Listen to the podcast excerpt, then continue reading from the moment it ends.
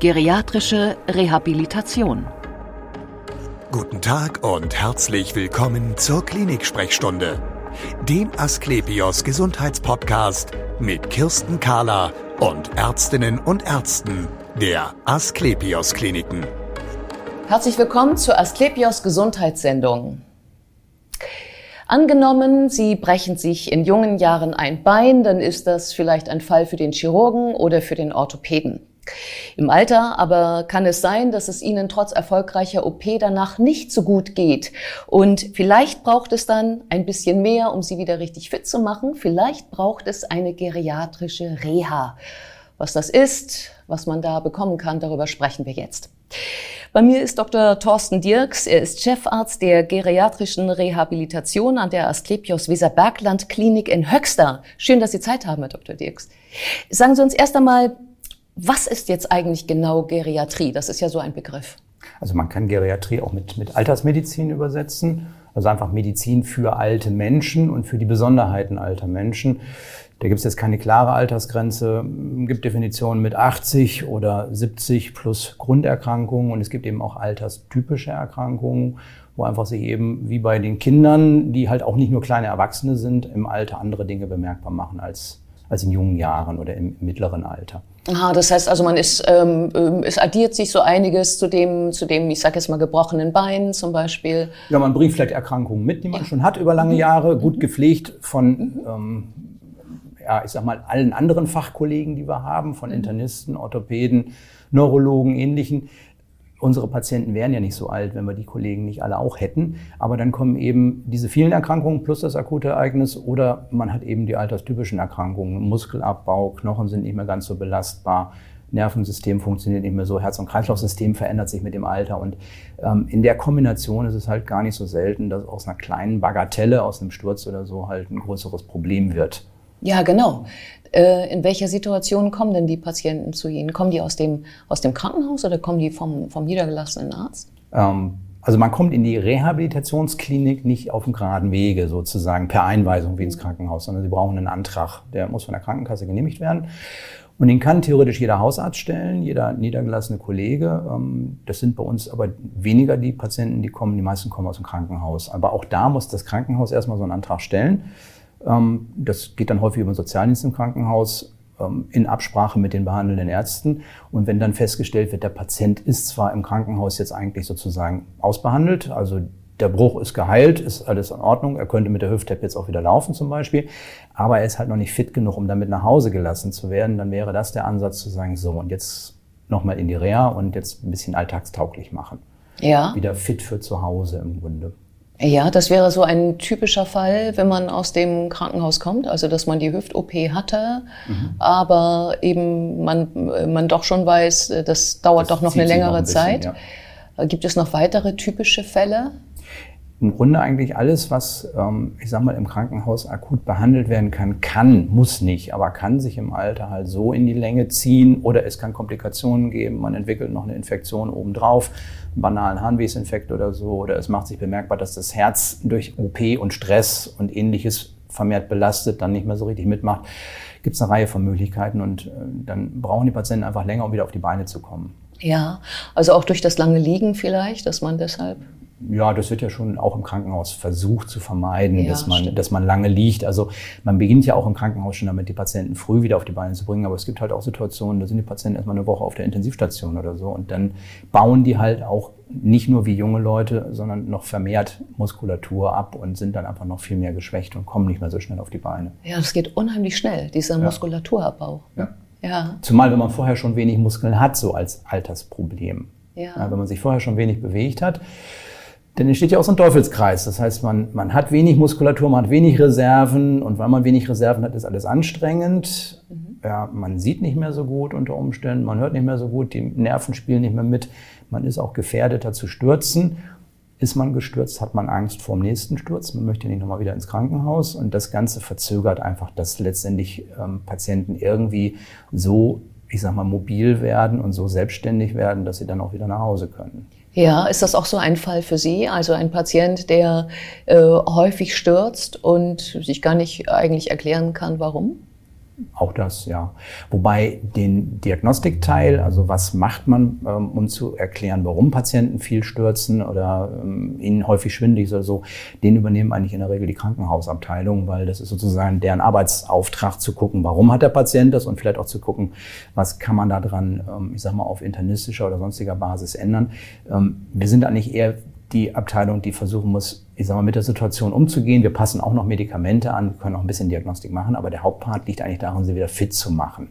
Das ist das Ihnen Ziel die Angst auch. vom Laufen Genau. zu nehmen, sie wieder auf die Beine zu stellen. Ähm, Und Mobilität bedeutet letztendlich Selbstständigkeit. Wenn sie nicht mehr mobil sind, wenn sie nicht mehr alleine laufen können, ähm, sie können sich selbst in der eigenen Wohnung dann kaum noch bewegen. Und stellen Sie sich so eine banale Situation vor, Sie müssen auf Toilette und Sie können nicht mal frei stehen. Ja. Ähm, darüber redet man nicht so gerne, darüber denkt man auch nicht so lange nach, aber ähm, ich habe irgendwann mal gelernt, also Toilettengang selbstständig ist häufig ein Problem und endet unter Umständen gerade da auch mit Sturz, weil da Ja. müssen sie ein Momentchen mal alles loslassen, wenn sie sich die Hose wieder hochziehen. Ja. Ja, und ähm, wenn wir mal von so einem Fall ausgehen würden, ein Patient, der ähm, häufig stürzt, ähm, der käme jetzt zu Ihnen, äh, was würden Sie denn da tun? Zuerst. Also Patienten, die in die Geriatrie kommen oder in die geriatrische Reha, werden eigentlich sozusagen einmal so über verschiedene Instanzen durchgecheckt. Das heißt, da guckt der Arzt drauf, ähm, wie im Krankenhaus auch. Wir schauen uns die Medikamente an, wir reden mit dem Patienten, wir untersuchen ihn. Klären natürlich auch so Fragen, wie ist Ihnen häufig schwindelig und wenn ja, was ist das für ein Schwindel oder sacken Sie einfach so zusammen, wie ist die Muskulatur? Ähm, da kann man eine ganze Reihe von, von Richtungen Patienten sich anschauen. Dann gucken sich aber auch die Physiotherapeuten den Patienten an, machen mit dem so Stand- und Gangproben, schauen, was kann er, wo ist er unsicher, wo kann man trainieren. Da gibt es so Klassiker, oder? Das ist so auf, äh, aufstehen, gehen, Ja, da gibt umdrehen. es so ein paar Tests. Also wir nennen das im hinsetzen. Fachjargon nennen wir das Assessment. Ja. Ähm, da gibt es so ein paar typische Tests, die macht man eigentlich sozusagen immer. Hat auch den Vorteil, man kann dann so ein bisschen vergleichen, wenn man sich so an, an zentrale Register mit anschließt. Ähm, wie gehen das oder so. Ähm, der eine Test ist ein banaler Test. Sie sitzen auf so einem Stuhl und dann werden sie aufgefordert, aufzustehen, drei Meter zu gehen, umdrehen, wieder hinsetzen, Ja. wird die Zeit genommen. Aha.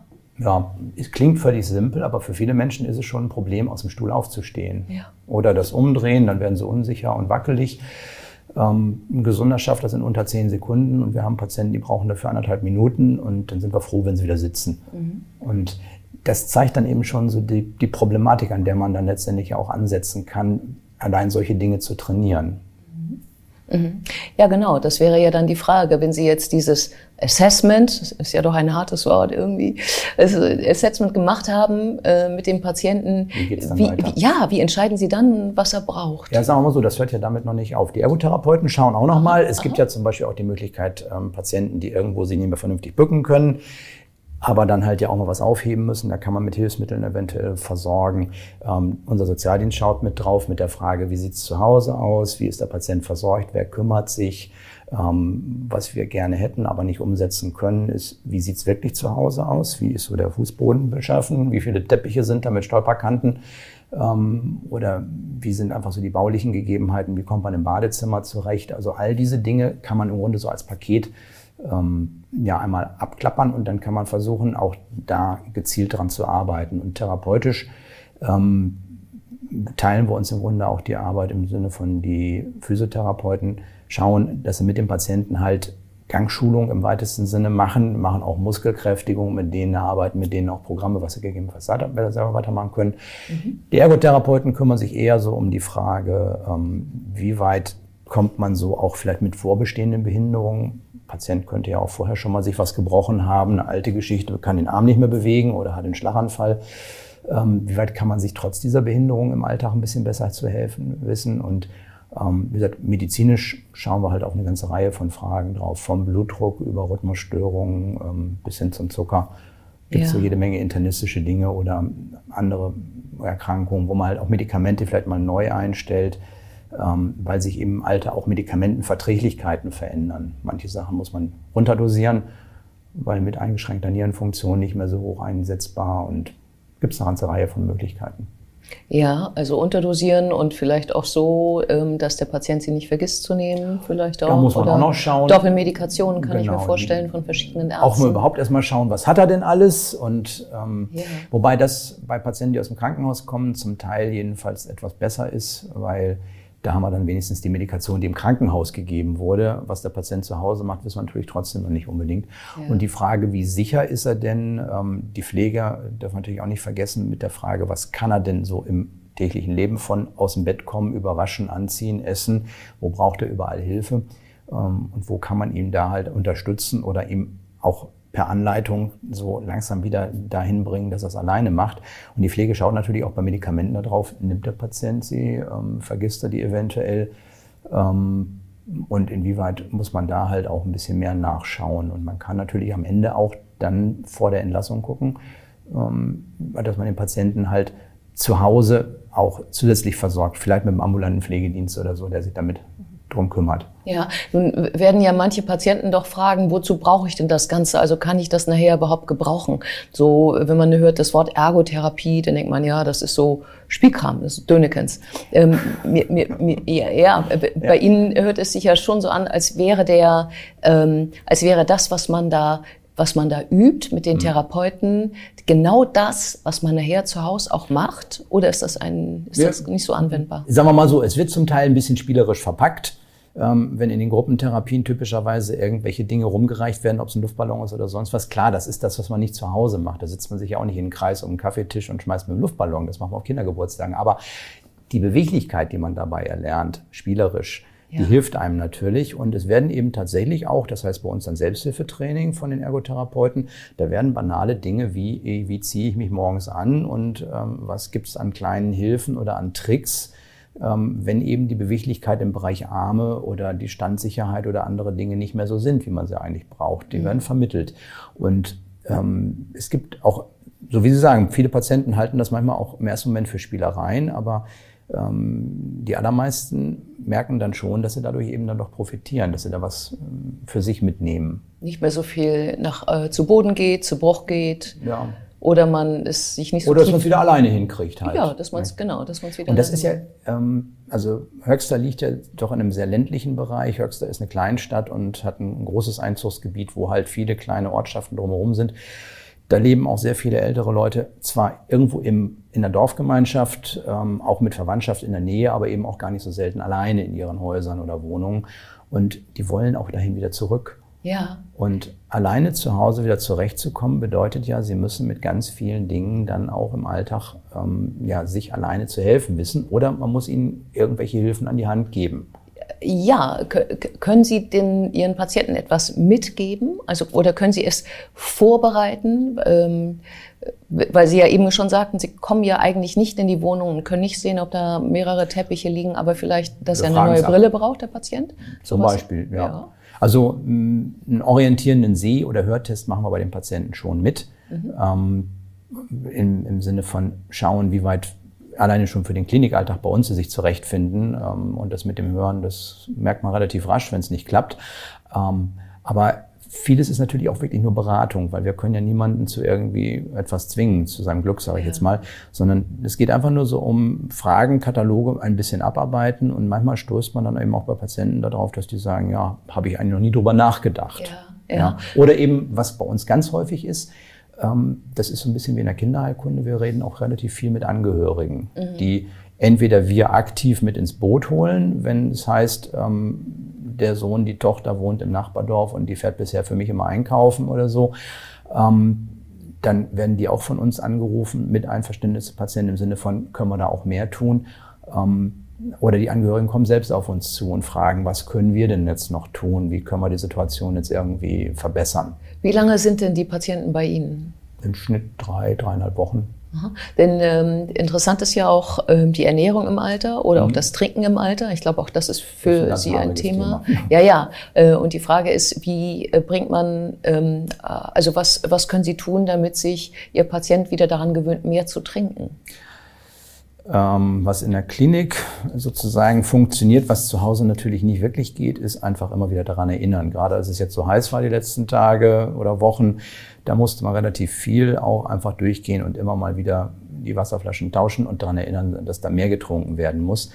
Ähm, es gibt halt auch die Möglichkeit, über Trinkprotokolle zu arbeiten, so quasi Strichlisten, wo man einfach sagt, ähm, jedes Glas Wasser gibt einen Strich oder man sagt, ja. diese dahingestellten zwei oder drei Flaschen sind heute Abend bitte leer. Ähm, aber das ist immer individuell, was, das klappt mit dem einen gut und mit dem anderen weniger gut. Da gibt es keinen kein Universalweg, wie das funktioniert.